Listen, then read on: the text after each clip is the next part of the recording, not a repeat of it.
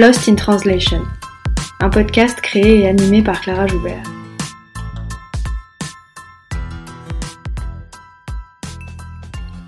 Lost in Translation, c'est un podcast sur la traduction et l'interprétation pour que celles et ceux qui parlent toujours avec les mots des autres puissent s'exprimer avec les leurs.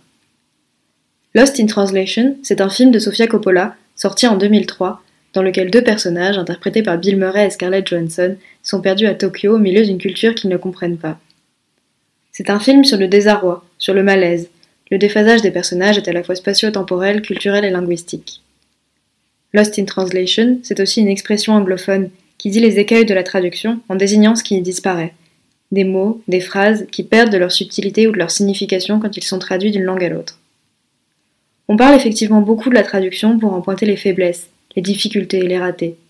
Une traduction est toujours conçue comme moins bonne que l'original. Elle ne peut être autre chose qu'une pâle copie, une reproduction au rabais, quand elle ne trahit pas tout simplement le texte. On considère que l'interprète doit s'effacer à tout prix et donner l'illusion de la transparence et de la neutralité. Ici, dans Lost in Translation, j'invite des interprètes, des traducteurs, des traductrices, mais aussi des chercheurs et des chercheuses dans ce domaine pour parler de leur métier, de ses enjeux, mais aussi de leur rapport à la langue et au langage, et pour en finir avec cette invisibilité. Je reçois aujourd'hui l'autrice Nathalie Azoulay, prix Médicis en 2015 pour Titus n'aimait pas Bérénice, qui a publié en 2021 une retraduction du roman Mrs. Dalloway de Virginia Woolf. Bonjour Nathalie. Bonjour. Merci beaucoup d'avoir accepté mon invitation. Est-ce que pour commencer, vous pouvez nous parler de ce roman, Mrs. Dalloway, de, de sa jeunesse, de ce qu'il raconte, et puis un peu nous expliquer pourquoi c'est peut-être le roman le plus connu de Virginia Woolf et pourquoi c'est un, un des romans les plus importants du XXe siècle? Alors, Mrs. Dalloway, c'est le troisième roman de Virginia Woolf. Elle commence à l'écrire en 1923 et est publiée en 1925. Et euh, c'est vrai que par rapport à ses romans précédents et même euh, à, ses, romans ultérieurs, ce sera celui qui, euh, qui obtiendra le plus grand succès public. C'est un roman qu'elle écrit, je dirais, comme un défi. Elle a lu Ulysse de James Joyce, qui était sorti en 1922, et qui l'a mise hors d'elle parce que euh, elle trouvait que c'était le, le, roman et l'écriture d'un faiseur, d'un poseur, d'un prétentieux. Et euh, pour mémoire, donc, Ulysse raconte la journée d'un homme dans Dublin. Et je dis défi parce qu'en fait, euh, elle oppose à, cette déambulation dans Dublin euh, la déambulation de son héroïne à elle, Clarissa Dalloway, dans euh, une matinée qui, qui dure à Londres, un jour de juin. Alors on ne sait pas très bien, il y en a qui disent que c'est le 23, mais bon, il y a plusieurs hypothèses là-dessus. Ce qui compte, c'est que c'est une héroïne qui a été victime d'une grave maladie puisqu'elle a eu la grippe espagnole. Il y a eu la Première Guerre mondiale qui a traumatisé toute l'Europe et en particulier Clarissa Dalloway et son entourage. Et donc cette journée qu'elle passe à Londres dans un beau matin de juin, enfin en commençant par un beau matin de juin, c'est une célébration de la vie et d'un retour à la vie et d'un amour de la vie. Et, euh, et c'est ce qui fait que ce roman euh, a une, une, force, je dirais, euh, toute particulière, c'est qu'il est à la fois une déambulation, c'est-à-dire que c'est un, un, roman qui avance, qui marche vraiment au pas de l'héroïne et des gens qu'elle croise.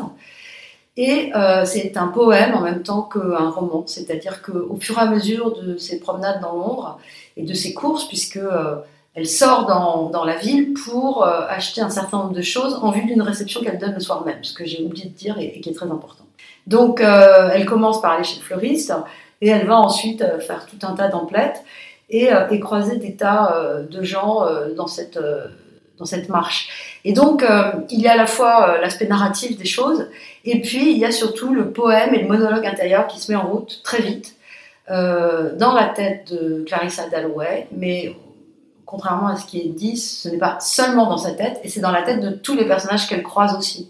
Et donc c'est un roman qui célèbre, au-delà d'un retour euh, à la vie et, à la vitalité, la naissance d'une écriture qui, euh, qui, qui, marche en même temps euh, qu'elle qu pense en fait. Donc il y a un monologue intérieur dans ce roman, des monologues intérieurs qui sont extrêmement vifs, extrêmement rapides, extrêmement glissants, puisqu'on on, on passe souvent d'une tête à l'autre, d'un esprit à l'autre et euh, qui donne à euh, quand même cette description poétique de Londres, parce que régulièrement il y a un retour à la poésie, il y a un retour au paysage, un retour à la nature, aux animaux, aux oiseaux, aux fleurs, aux couleurs, aux, étalages, à tout ce qui fait le paysage londonien.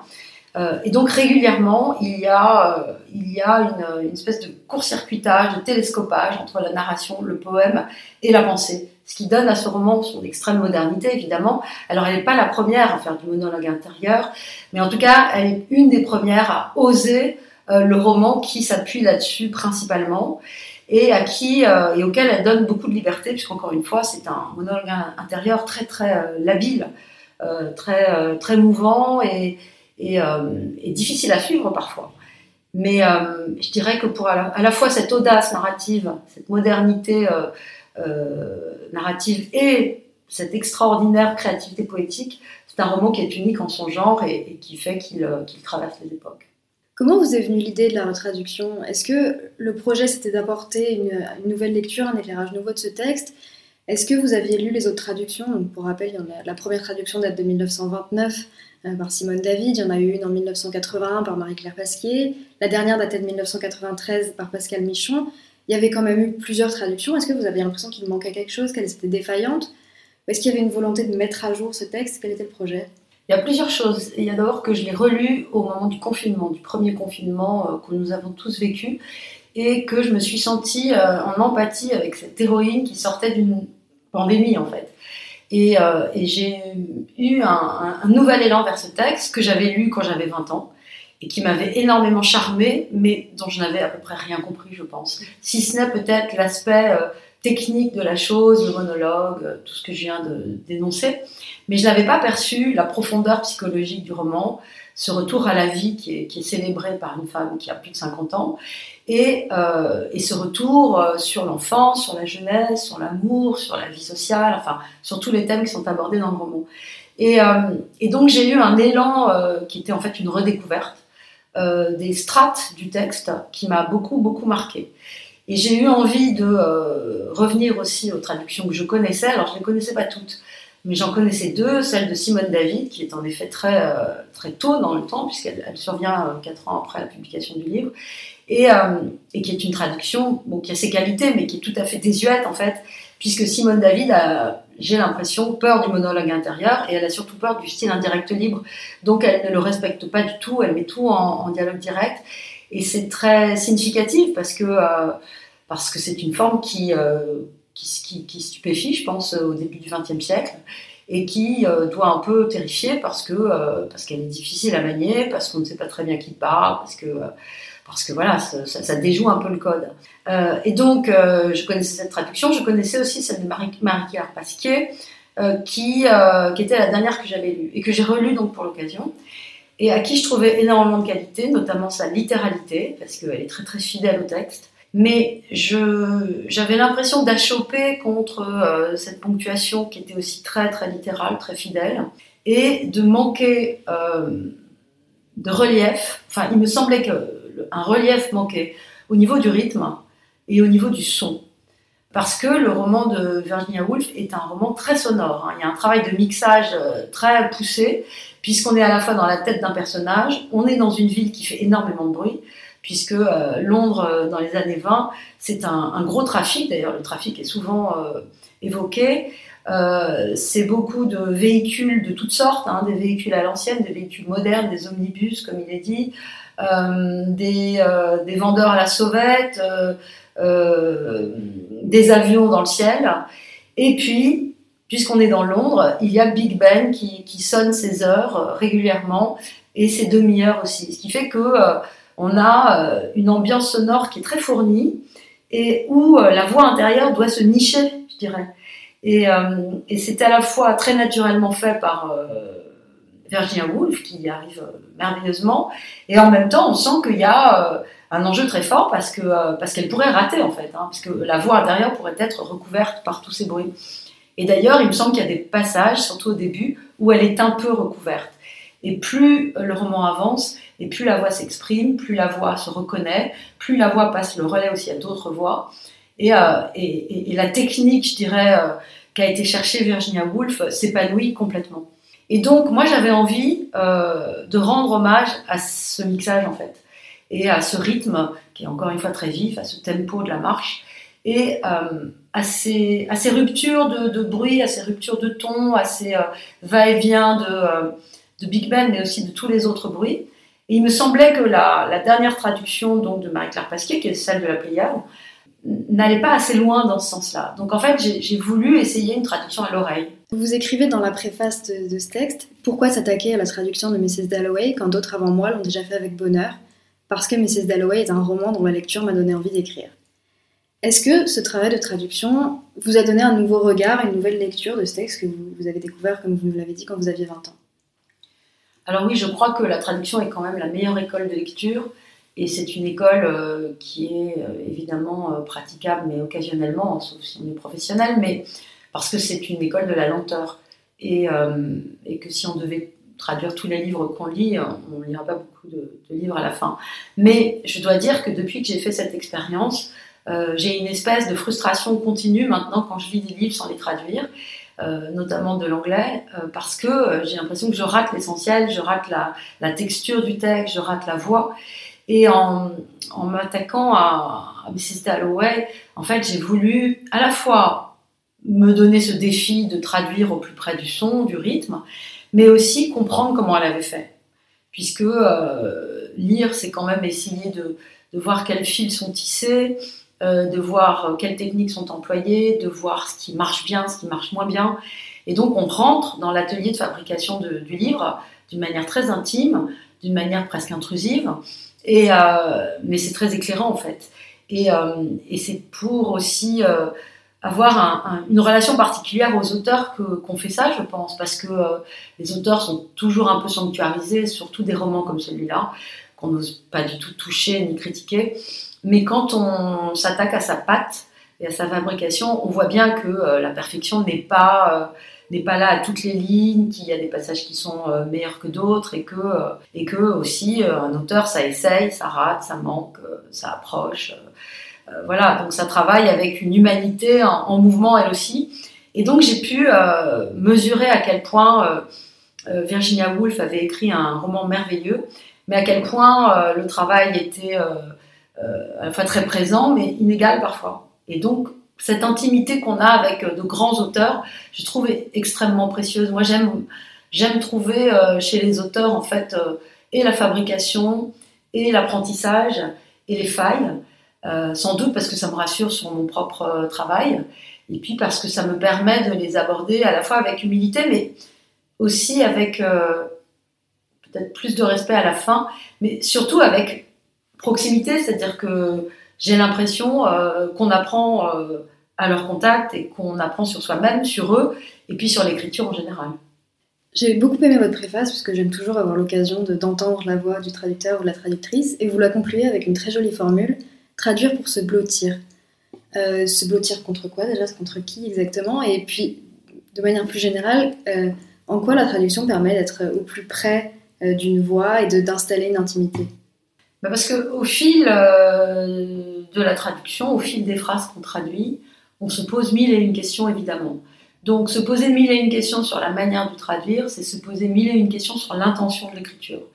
Et donc sur qu'est-ce qu'elle a voulu dire, pourquoi elle emploie tel mot, pourquoi elle n'a pas employé tel mot Si moi je traduis par ça, est-ce que je rends euh, compte de, euh, ce qui a été mis au départ Est-ce que je m'en éloigne Pourquoi je m'en éloigne Et si je m'en éloigne, est-ce que j'obtiens un effet inférieur Est-ce que j'obtiens un effet supérieur Puisqu'entre-temps, je change de langue et qu'il y a bien des renoncements à faire et des choix. Donc, euh, c'est une pratique très intime. Et quand je dis traduire pour se blottir, c'est se blottir à la fois contre cette voix qui est celle de Virginia Woolf dans ce roman, qui est une voix euh, à la fois proche et évidemment lointaine par l'histoire, par la culture, c'est-à-dire que c'est une Anglaise euh, du début du XXe siècle, née dans un certain milieu, qui n'a rien à voir avec ma propre existence, mais quand on s'approche au plus près quand même de la pratique euh, d'écriture, bon, évidemment, le déterminisme social existe, mais, il s'estompe en fait, puisque on, est, on est entre écrivains. Donc il y a cette volonté de se retrouver blotti contre quelqu'un qui, vit, qui est vivant, de le ranimer, euh, d'apprendre à le connaître mieux, enfin de s'en sentir plus proche. Il y a le blottissement contre, euh, je dirais, une forme de créativité, c'est-à-dire quelle est sa créativité, qu'est-ce qu'elle risque, qu'est-ce qu'elle entreprend, euh, pourquoi elle fait ce roman, dans quel but, pourquoi elle s'attarde sur les canards dans le parc, pourquoi elle s'attarde sur les courses hippiques, pourquoi elle s'attarde sur euh, les Indes, enfin voilà, tout ce qui est dans ce roman, et qui évidemment, à chaque fois, pose question et, suscite des arbitrages. Donc quand je dis traduire pour se blottir, c'est pour à la fois gagner en proximité, et donc retrouver le contact vivant, d'un auteur mort il y a très longtemps et d'un auteur, encore une fois, étranger par sa culture, euh, mais pour euh, établir euh, une forme de, plein pied qui, qui enjambe le temps, qui enjambe les différences et qui fait de l'écriture et de l'histoire littéraire une espèce de suite continue. Et ça, c'est très agréable de le ressentir. Clarissa devinait, Clarissa bien sûr savait. Elle avait vu quelque chose de blanc, magique, circulaire dans la main du valet, un disque avec un nom gravé dessus, mais lequel? Celui de la reine, du prince de Galles, du Premier ministre qui par la seule force de son éclat créait le passage.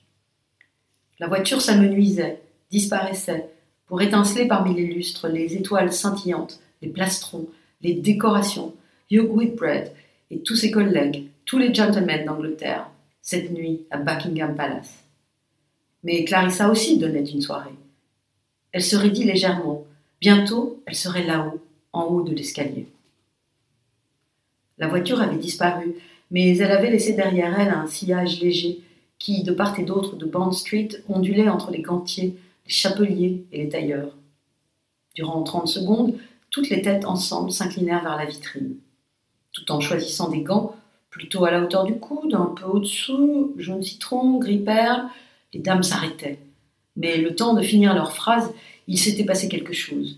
Une chose si ténue et si inédite qu'aucun instrument de mesure même assez fin pour capter des chocs sismiques en Chine, n'aurait pu en enregistrer la vibration, redoutable pour tous, émouvante pour chacun. Car chez tous les chapeliers et chez tous les tailleurs, des gens qui ne se connaissaient pas se mirent à se regarder dans les yeux en pensant aux morts, aux drapeaux, à l'Empire.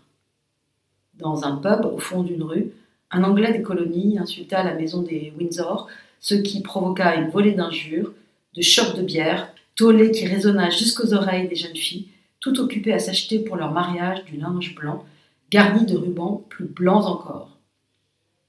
Car la voiture avait formé des remous qui, retombant sur la surface, avaient heurté quelque chose de plus profond. Alors, vous l'avez mentionné tout à l'heure, Virginia Woolf est une figure emblématique de ce qu'on a appelé en littérature le stream of consciousness, ou flux de conscience en français. Comment est-ce que ça se manifeste plus précisément dans le roman et est-ce que ça a posé des difficultés particulières dans le travail de traduction? Alors dans le passage que je viens de lire, il y en a un petit peu. Euh, on voit ces femmes qui sont des anonymes et qui sont en train de s'acheter des gants, euh, des chapeaux, etc. pendant euh, le passage de cette voiture. Et donc, à l'occasion de toutes petites phrases qui sont les questions qu'elles se posent pendant qu'elles essayent leurs gants et leurs chapeaux, la narration se met dans leur tête en fait et, et provoque un, un tout petit bout de stream of consciousness. Euh, ça, c'est, je dirais, euh, la situation euh, commune du roman. La situation plus extraordinaire, mais quand même très fréquente, c'est celle du roman, du monologue qui se développe, qui dure, et qui est attribuable à, une, un des personnages, des personnages nommés, hein, des personnages principaux, que ce soit Clarissa ou Peter Walsh, son amour de jeunesse qui revient à Londres et qui revient la voir ou encore sa fille Elisabeth euh, plutôt vers la fin du roman. Mais entre-temps, il y aura celui de Richard, son mari, euh, il y aura celui de euh, la nurse de sa, de sa fille, enfin, il y a des tas de personnages dont on va entrer dans la tête, en fait. Et donc, elle fait ça avec à la fois une espèce de balisage pour son lecteur, parce que Virginia Woolf est une grande lectrice, évidemment, et elle sait très bien que c'est une technique nouvelle, et que c'est une technique qui peut un peu égarer le lecteur, et donc elle le prend un peu par la main. Et euh, à la fois, on sait quand on change de personnage, je dirais, euh, central, et qu'on passe dans une autre tête, mais à l'intérieur de ce monologue par personnage, je dirais, il y a des incises euh, permanentes qui sont des she thought, qu'on traduirait en français littéralement par pensa-t-elle. Mais vous voyez bien que j'ai eu un énorme problème. C'est-à-dire que si j'avais commencé à traduire tous les he thought par pensa-t-elle, pensa-t-il, je me serais retrouvée avec un texte très alourdi en fait. Parce que Et ça, c'est un des enjeux de la traduction. L'anglais donne deux syllabes, she thought, he thought, qui sont très brèves, très euh, fluides, hein, qui, sont presque imperceptibles en fait dans le flux du, courant de conscience. Mais dès qu'en français, on est sujet à l'inversion, pense à tel, pense à-t-il, qu'en plus on est obligé de mettre le théophonique, bon, on se retrouve avec trois mots, euh, avec un passé simple qui s'entend plus que le, bon, faute s'entend, mais euh, il y a une espèce d'alourdissement immédiat qui se fait dans le texte. Donc je me suis dit, je peux pas faire ça.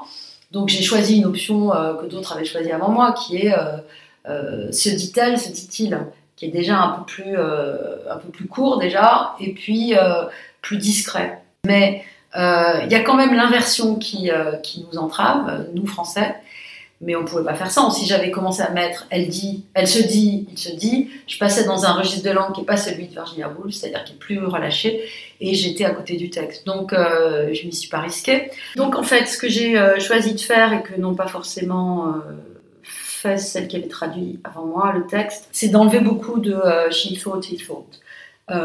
pour, enfin de les enlever, c'est-à-dire de ne pas les, les traduire. Euh, pour que euh, le français aille plus vite, pour qu'il s'embarrasse pas de toutes ces incises. Et puis surtout, je me suis dit, mais on est quand même euh, au début du 21e siècle, soit 100 ans après en fait le texte d'origine, et on est très habitué maintenant au monologue intérieur. On écrit comme ça, on l'a intégré, et il n'y a plus euh, de terreur de la part du lecteur, ni de mise en confiance nécessaire, je pense, de la part de l'auteur. Donc, euh, je me suis dit que je pouvais prendre ce risque et que le lecteur euh, d'aujourd'hui ne serait pas perdu pour autant. Voilà, ça c'est un des choix que j'ai fait. Et l'autre choix que j'ai fait, qui, qui, va avec celui-là d'ailleurs, c'est de, de, sacrifier la, la ponctuation anglaise d'origine dans le roman, qui va avec le stream of consciousness, à savoir le point-virgule permanent. Donc le point-virgule chez Virginia Woolf, alors, et en anglais en général, il est beaucoup plus fréquent. Et chez elle, il, euh, vient traduire une petite respiration euh, qui vient donc euh, scander le monologue intérieur pour qu'il soit pas justement trop joycien, c'est-à-dire qu'il soit pas écrasant, qu'il soit pas étouffant, qu'il soit pas aussi massif. Le sien est beaucoup plus léger et, le point virgule vient juste donc euh, laisser euh, au lecteur et aux yeux du lecteur un moment de respiration qui est évidemment un tout petit peu plus long qu'une virgule, mais qui est moins long qu'un point. Et alors ça, ça m'a posé un énorme problème, parce que je me suis dit, mais comment je peux trahir une ponctuation de Virginia Woolf alors que c'est à la base même du souffle, de la voix, du rythme du texte Mais, euh, j'ai interrogé plein de traductrices très très professionnelles et, et très respectables, qui m'ont toutes dit, tu ne peux pas faire ça. Et il y en a une d'ailleurs qui m'avait dit euh, si tu mets un point, ça fait moderne, mais ça fait pas de gamme.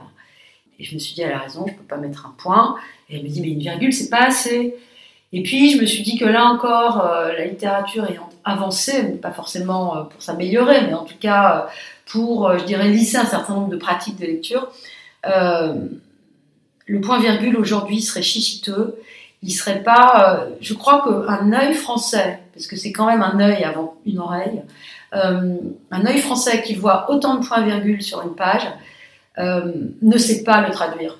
Un œil français. Je pense qu'il hésite entre euh, c'est un chichi, c'est une fioriture.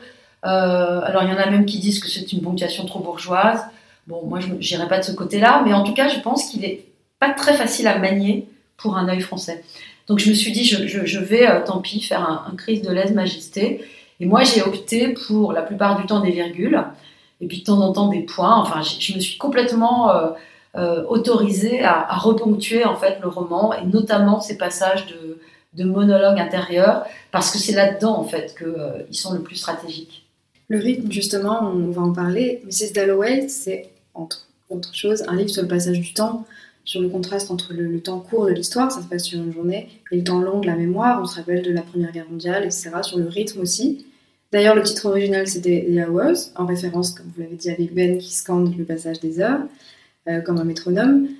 La langue de Woolf a son propre rythme, sa propre musique, son souffle, ce qui est aussi facilité par les particularités de la langue anglaise, on nous l'avait dit, euh, dans un épisode précédent, Clémentine Beauvais nous parlait d'une langue chewing-gum, une langue avec laquelle on peut prendre beaucoup de liberté, qui est peut-être plus malléable que la langue française. Est-ce que la, conservation de ce rythme a été une préoccupation principale dans votre travail de traduction? Comment rendre ce rythme dans une autre langue? Oui, alors je réponds à la question de la priorité. Oui, c'était une priorité absolument majeure parce qu'il me semble que le charme de ce roman repose sur sa vivacité, sur son rythme si, si particulier et si soigné par l'auteur. Pour le rendre, en fait, euh, bah, j'ai procédé à, des arbitrages sonores, c'est-à-dire que quand j'avais le choix entre euh, la littéralité qui euh,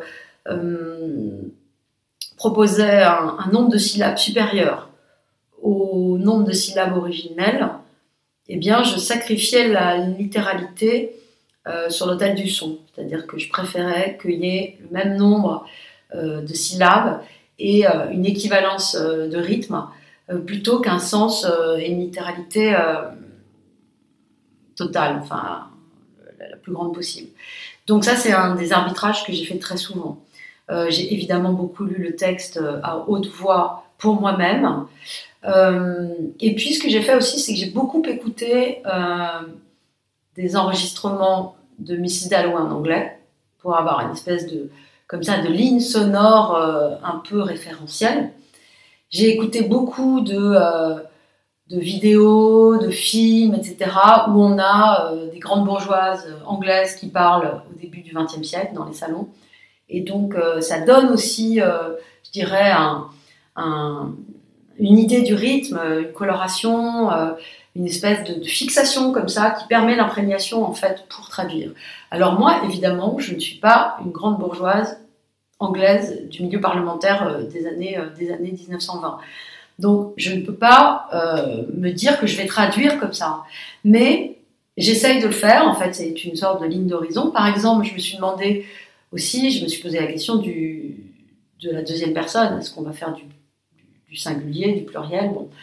Évidemment que là, j'ai respecté l'usage, j'ai respecté l'époque, j'ai respecté le code social, et je me suis dit que euh, Mrs. Dalloway ne pouvait pas dire tu à son mari. Elle peut dire tu à certaines personnes, elle peut dire tu à sa fille, mais euh, entre adultes, euh, dans ce milieu-là, à cette époque-là, on vous voit. Donc, évidemment que l'anglais ne s'embarrasse pas de ce genre de choses, mais le français, oui. Donc, ça, c'était un des arbitrages aussi que j'ai dû faire. Mais encore une fois, je dirais que j'ai fait après confiance à, mon, à ma propre oreille et à ma propre écriture. Hein. Je ne me suis pas avancée vers ce texte en traductrice professionnelle. Je savais que d'autres l'avaient fait, qu'en plus je n'étais pas formée pour, et que euh, j'avais peu de métier. Donc je m'y suis avancée avec un, œil et, euh, une oreille d'écrivain euh, d'aujourd'hui, qui avait fait un certain nombre de livres avant, qui en ferait d'autres après. Et, et c'est avec cette espèce de spontanéité, mais aussi de générosité, je pense que j'étais très généreuse vis-à-vis du texte, enfin j'ai essayé de l'être en tout cas, et par exemple, il y avait euh, deux moments très stratégiques. Il y a deux moments très stratégiques dans, le texte, il y en a beaucoup d'autres. Mais par exemple, euh, tout le monde sait comment euh, le texte finit. Donc il y avait un grand enjeu sur la phrase finale, qui en anglais For There She Was. Et il y avait pas mal de propositions qui avaient été faites différentes là-dessus.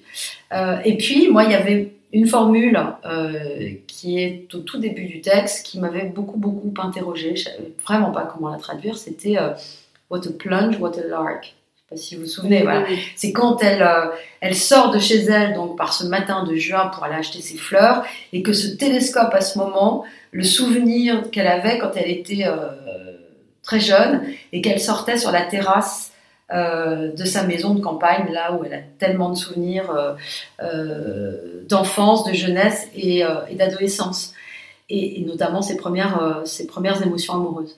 Et donc, à ce moment-là, on ne sait pas si l'héroïne a plus de 50 ans ou si elle a 14 euh, ans. Donc, euh, je me suis dit, mais comment je vais traduire What a Lark, What a Plunge? Alors, encore une fois, mes prédécesseuses avaient fait un certain nombre de propositions tout à fait respectables. Mais là, pour vous dire comment moi je le joue, je le joue avec mon oreille d'auteur. C'est-à-dire que, évidemment, que j'ai cherché dans tous les sens ce que voulait dire, ce que pouvait dire plunge et lark, et, euh, et qu'on pouvait absolument respecter la syntaxe avec l'exclamatif, etc. Euh, ce qui aurait donné euh, le plongeon, le plaisir, je crois que c'est la dernière euh, traduction qu'avait faite Marie-Claire Pasquier. Et puis moi j'ai décidé de mettre des verbes à l'infinitif, enfin un verbe à l'infinitif, et je choisis donc de travailler sur un son qui est sauter, dans, sauter dans le jour, sauter dans la joie. Donc je travaille sur la littération du J, Et je choisis d'ouvrir la, phrase par ce verbe à l'infinitif qui est sauter. Voilà, qu'on retrouve dans plunge évidemment, qui veut dire plonger, et, euh, que moi je, dis autrement.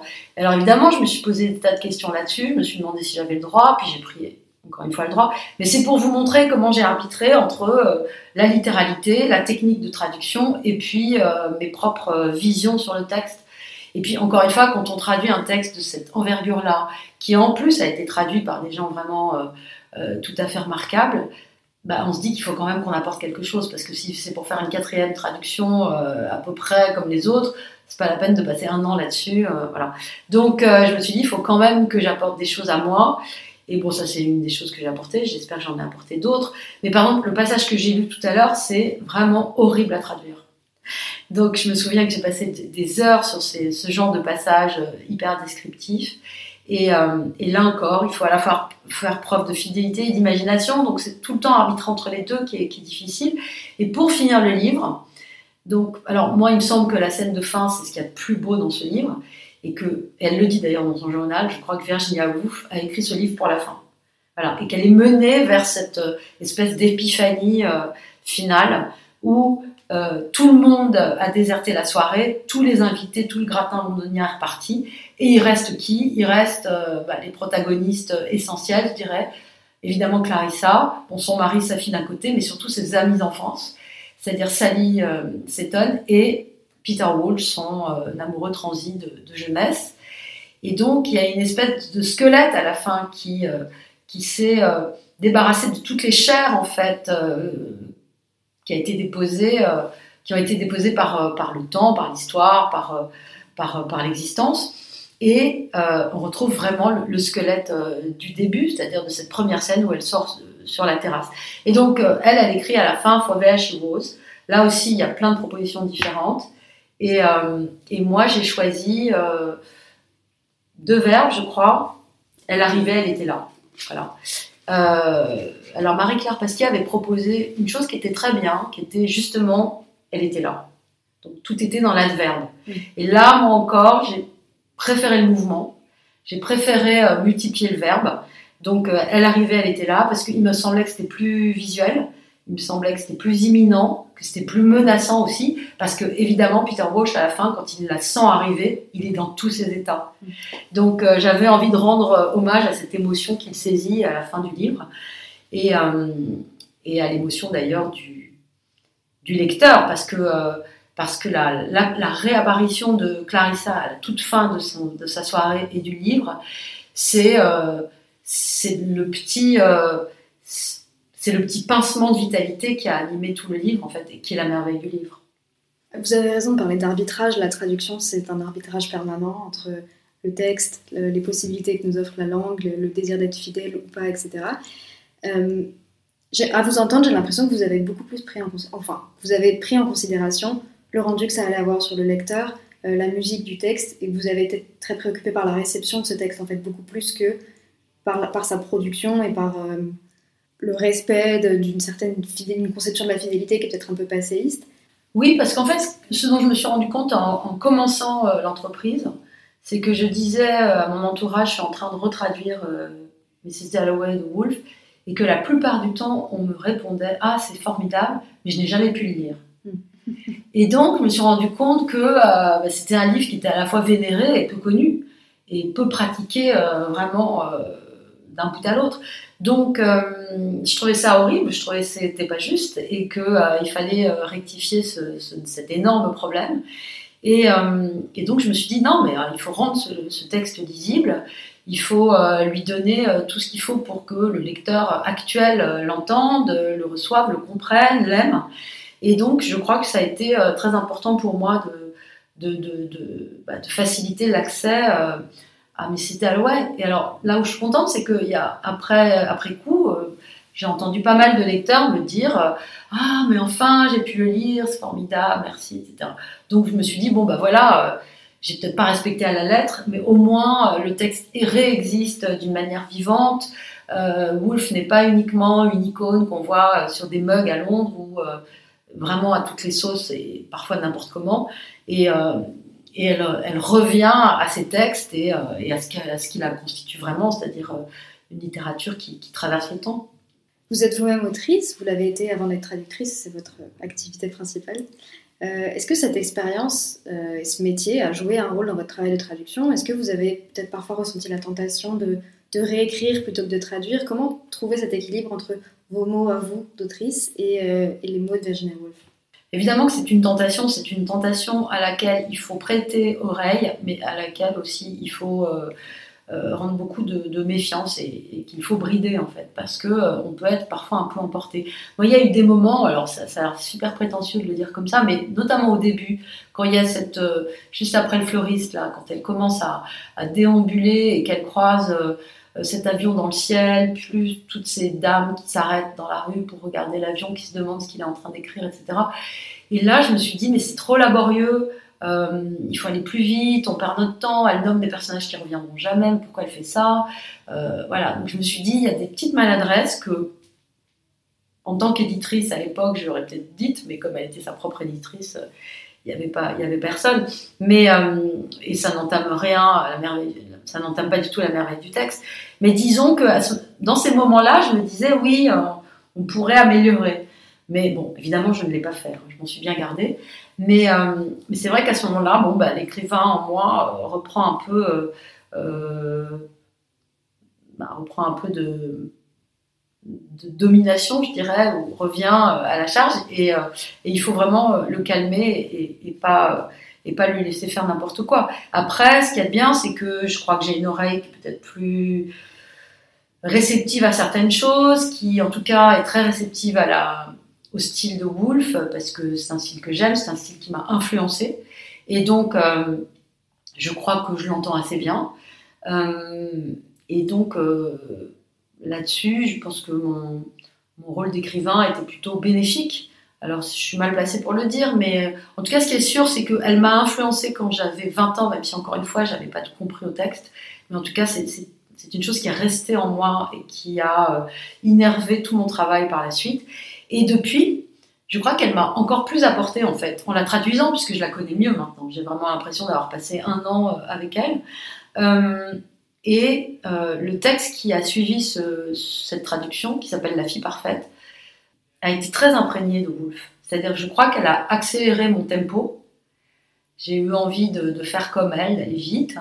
Euh, et puis, d'une manière plus anecdotique, mais pas si anecdotique que ça, je dirais plus circonstancielle, euh, elle existe dans mon roman. C'est-à-dire qu'il euh, y, a y a un personnage qui, qui étudie Virginia Woolf, Cambridge est présent. On sait que Cambridge a été très important dans la vie de Woolf, même si elle, jamais pu y faire d'études, mais en tout cas, ses frères y allaient et donc elle, elle fréquentait euh, les gens de Cambridge. Euh, et, et, l'Angleterre, d'une manière générale, cette Angleterre qui, euh, dans les années 20-30, mélangeait tous ces intellectuels qui viennent des matières littéraires, artistiques ou scientifiques, a quelque chose de formidable en fait. Moi, ça m'a toujours fasciné, à la fois le groupe de Bloomsbury, mais aussi celui des apôtres. Et donc, il y a une espèce d'effervescence intellectuelle euh, absolument euh, géniale à cette époque-là, euh, une espèce aussi de liberté de mœurs, de liberté de pensée, même si les carcans sont extrêmement forts. et, je crois que dans La fille parfaite, tous ces motifs se retrouvent. Donc l'influence est, durable. Merci beaucoup. on va s'arrêter là, mais j'ai toujours une dernière question pour mes invités, c'est la carte blanche. Est-ce que vous auriez une recommandation d'un livre, d'un film, d'une série, d'une exposition, de quelque chose que vous avez découvert récemment et que vous aimeriez bien partager? Alors, je vais vous signaler un livre qui est un classique, donc je n'ai aucune espèce de, euh, d'originalité là-dessus, mais parce que je suis en train de le relire et que je le trouve formidable, c'est Les Liaisons dangereuses. Euh, je le relis pour euh, un, enfin voilà, pour dans un but précis, et, et, je me rends compte à quel point euh, tout ce qui est dit sur l'amour, euh, euh, la séduction, les entreprises, les rapports hommes-femmes, tout ce qui est dans ce texte est d'une modernité folle. Et tout le monde ferait bien de le relire. Très bien, merci beaucoup. Merci.